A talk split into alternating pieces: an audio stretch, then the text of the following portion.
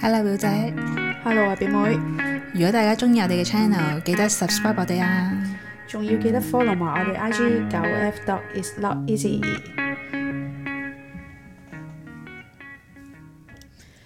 咁咧前排咧已經有好多即係我啲同事啦，開始就講起誒、哎去旅行咯喎。咁大多數嘅人都係去日本嘅。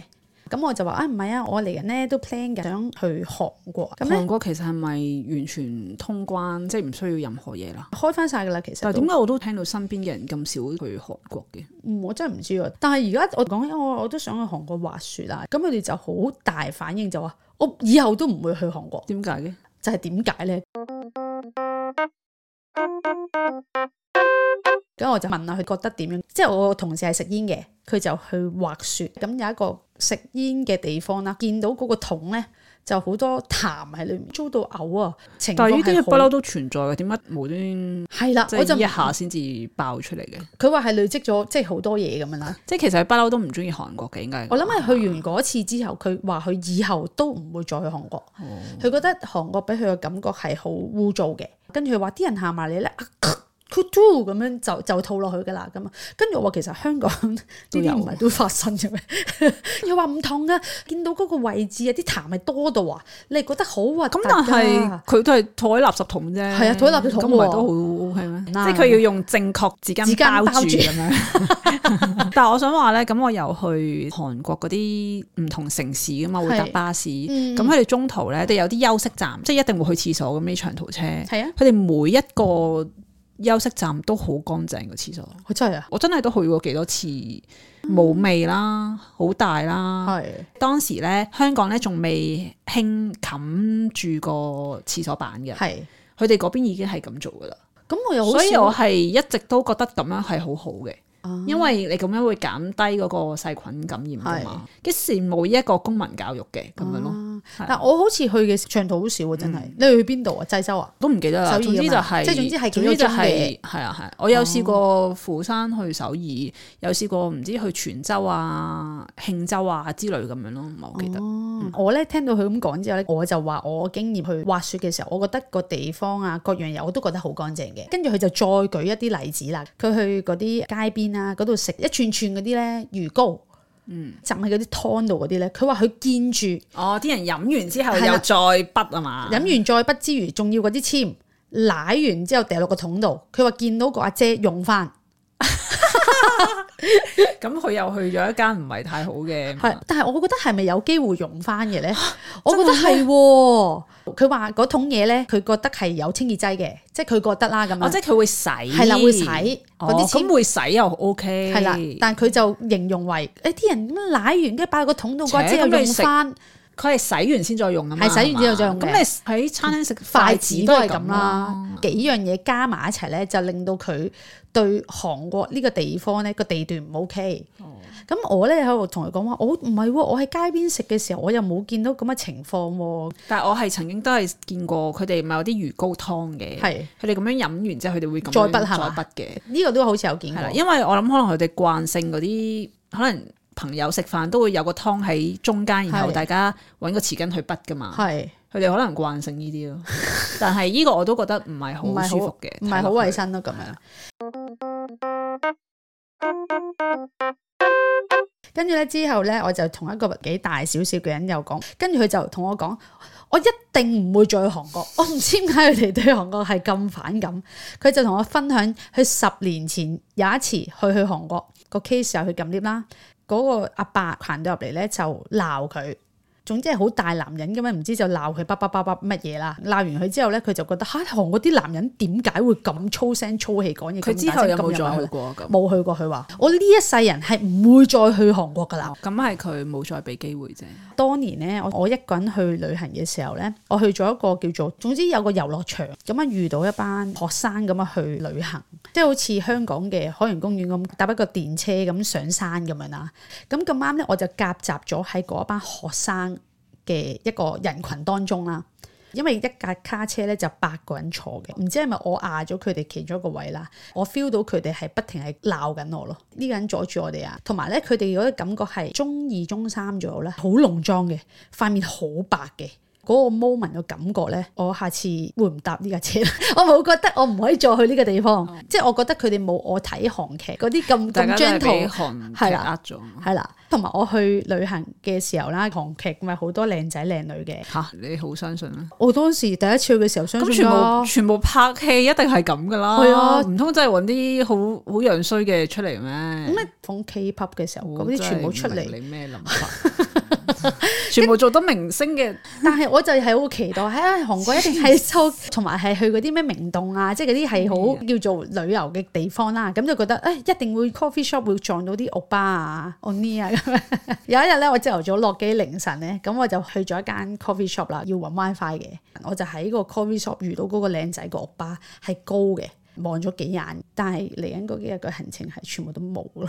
啊！你嘅意思係就咁望咗幾眼，然後冇任何嘅冇啊，冇啊我仲以為佢幫咗你啲咩啊？冇冇冇，純粹係我覺得，因為我係一個人去嘛，一落機就又已經抬高咗係個啦期望就好有期待值。跟住我就 Facebook 嗰啲就同朋友分享下，喂，係啊！韓國真係有啊係啊係啊，嘅，真係好高啊！佢哋即係一一八零㗎， 即係我唔問，係佢哋真係好高噶，係幾乎每一個都幾高，我覺得首爾嗰啲。係咪啊？釜山咧就唔係嘅，我其實一開始我就會去首爾啦，跟住我係之後咧，我通常都係去釜山嘅，因為係我中意釜山多啲。嗯，山啲人咧嘅衣着咧都唔係好似首爾咁噶，係，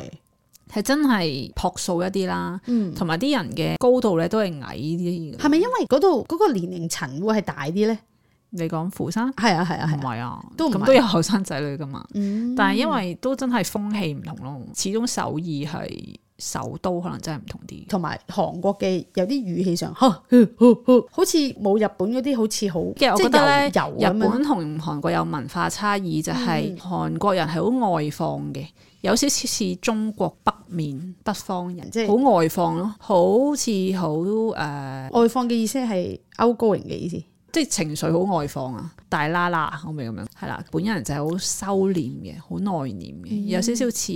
台灣啊，好婉轉噶嘛啲嘢。啊，台灣講嘅嘢人你越識佢講就嘅嘢越好婉婉轉轉㗎噶嘛，係啊，，佢哋嗰個釋放情緒嗰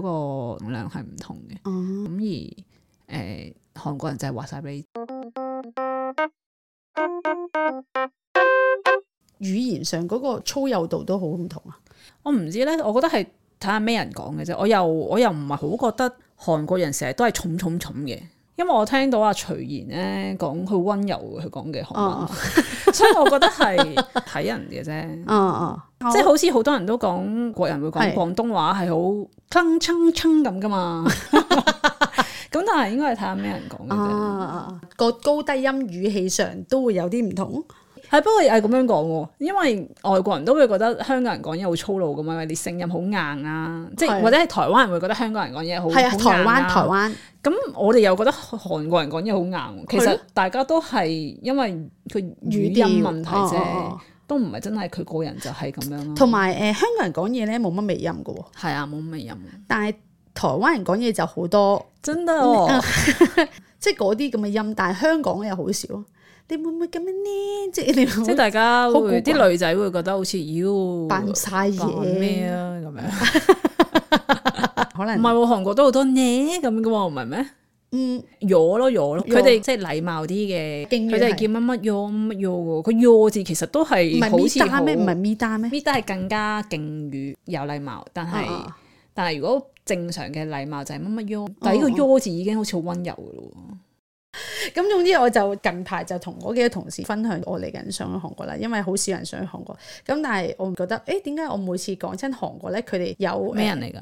嗯，男定女？一個咧係年紀大啲嘅，我諗四十零歲嘅一個女士啦。我變咗仇視我，唔我我唔 係仇視，我就係覺係唔得，係，我就覺係得，想咦，望住又係年紀大就覺得係四十幾歲喎咁樣咯，唔係 另佢內一心年紀大，內心好似老屎忽咁樣咯， 哦，個感覺即係好個似成內日心係超過四十。係啦，成日都好似想教你，同你講啲嘢就嗌我阿妹啊，我同你分享人生歷練嗰啲咯哦，OK，唔係嗰啲可以想同你溝通，唔係想即係同你乜嘢都係想教人，係啦而唔係想大家互相交流。係啦係啦，咁另一個咧就係廿七廿八歲嘅男仔，咁但係唔係話成日都去旅行。但我去韓國嘅時候，因為我係好中意韓國嘅其中一個明星啦，咁我就我去到咧個感受係興奮多過我我自己。即係嗰個明星係會令到你中意嗰個地方多啲啊！會哦，我覺得誒同佢嘅世界誒近咗。吓，第一次去韓國嘅時候係去滑雪啊嘛，咪又係睇少女時代睇徐賢同埋阿容和喺度教佢滑雪嘅。哦我咪睇完咪就覺得自己識嘅。 同埋我第一次去滑雪嘅時候，個感覺係好好嘅。你係睇咗好多韓劇之後，你會覺得啊，自己好似識聽啊嘛，又識講啊嘛，又可以發揮到啊嘛。 咁你咪做咁最終意有冇發揮到㗎？有發揮到嘅喎，真嘅係喎。真係識聽嘅。嗰陣時識聽多啲嘅，我覺得。哦而家就差咗啦，真係不過我冇聽想話，我我都有遇過一啲叫做大男人嘅事件嘅，嗯但係嗰個係阿伯嚟嘅，好似又係唔係首爾嘅，唔係知係邊一個城市啦。跟住喺個地鐵站度，嗰、個阿伯會拱你咯。啊，係啦，因為啲阿伯就係大男人主義咯，即係係會其實佢唔覺得理你係係咪外國人，只不過係啊，佢唔佢理你，佢應該唔知我係咪外國人嚟嘅，因為都係依亞洲樣嘅。其實係咯老實講係好係難知道噶係嘛。我又冇 hard feeling 嘅，因為我純粹覺得佢哋當時文化或者當時嘅教育可能就係咁樣咯，氣氛環境就係咁樣，然後佢冇再進步過咯。我啱前排喺地鐵站就俾個阿姐我，啊唔係香港我講，有有個外形係咪差唔多年紀先？係嘅係嘅吓，外形都同你差唔多年紀啊，係嘅，即係女仔啦，唔係阿姐啊嘛？ 你形容自己係阿姐？ 唔係即係佢肥胖啲嘅，哦個身形比較勁啲嘅咁樣。我唔係覺得佢有心，但我覺得係唔係你係覺得佢趕時間，但係只係佢係只起係槓做完咁樣行咯，即係只係做完呢個舉動之後撞到你之後嗰、個完全冇嗰個反反應好差啫，係嘛？係咪咁意思啊？佢直情撞完我之後一支箭哦走，因為為好趕，我覺得佢係佢已經預咗要撞 人，即係即即係係喺即喺係其個實如果係卡通片，佢係側邊係好大係啊係係啦，啦，眼係人啦咁樣，完全冇感覺咁樣。跟住我就呃使係唔使咪好係咁啊咪好硬啊啲肉？超還好，因為佢又冇即係 say sorry 啦。如果你哋都有去韓國嘅經驗或者去旅行嘅經驗，想同我哋分享，可以去我哋 IG 啦，九 F dot is not easy。今集咁多啦，多謝大家收聽，拜拜拜